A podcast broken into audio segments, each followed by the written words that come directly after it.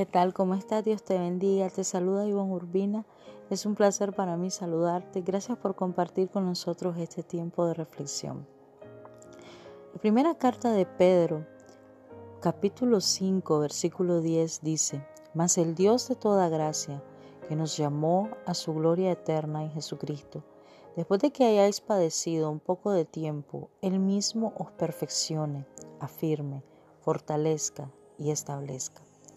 Hay una verdad que como cristianos debemos de recordar y es el hecho que nosotros no estamos exentos de padecer y de que nuestra fe sea probada.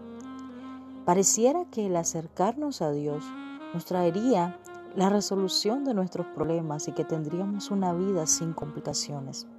Sin embargo, la palabra del Señor nos dice que ese mismo Dios que nos llamó a su gloria eterna permite que el cristiano padezca y que se encuentre con situaciones en su vida que le hacen que su fe sea probada.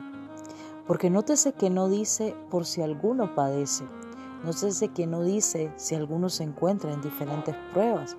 El libro de Santiago nos habla de que dice cuando tengan por sumo gozo cuando ustedes se encuentren en pruebas. No dice por si se encuentran, sino que establece de que en algún momento el cristiano será probado. Creo que todos los cristianos, sea que estemos en aquellos momentos de prueba que parecen tan duros que hasta pueden quizás querernos robar hasta el aliento, creo que todos, sin lugar a duda, enfrentamos diariamente situaciones que ponen a prueba nuestro carácter, que ponen a prueba nuestra fe, que ponen a prueba nuestra integridad que nos hacen que cada día nos enfrentemos a estos momentos de prueba. Y aunque no todas las pruebas son iguales, es de siempre el cristiano se encuentra en situaciones que vienen a confrontar su fe.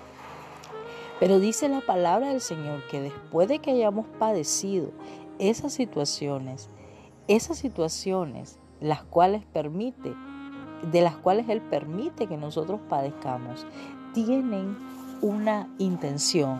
Y esa intención es que el Dios mismo nos perfecciona, es decir, ese Dios mismo, conforme a la imagen de Él, va a perfeccionar su obra en cada uno de nosotros para que nos parezcamos más a Él, nos afirme, es decir, que podamos en su palabra afirmarnos conforme a lo que está escrito en su palabra y que nuestra fe esté arraigada aún más en su palabra, nos fortalece porque es en esos momentos difíciles donde el poder sobrenatural del Espíritu Santo viene sobre nuestra vida y entonces podemos decir, Señor, me basta tu gracia, tu poder se perfecciona en mi debilidad, tú estás conmigo, tú eres mi paz, tú eres mi gozo y tú eres mi fortaleza. Y esa fortaleza del Señor viene sobre nosotros. Y finalmente dice, nos establezca, porque nos establece conforme al propósito y al plan que Dios ha diseñado para cada uno de nosotros. Porque su palabra dice, a los que aman a Dios, todas las cosas les ayudan a bien, todas las cosas le ayudan a bien porque aún esas circunstancias, esas pruebas que nosotros podamos enfrentar, hacen que cada día nosotros podamos alinearnos al plan y al propósito que Dios ha establecido en nosotros y a través de nosotros. De repente usted quizás se encuentre ayudando a una persona que está atravesando un momento de dificultad que a usted le tocó pasar tiempo atrás. Y solo en ese momento quizás vamos a entender el propósito aquel por el cual Dios permitió que quizás sufriéramos y padeciéramos en cierto momento.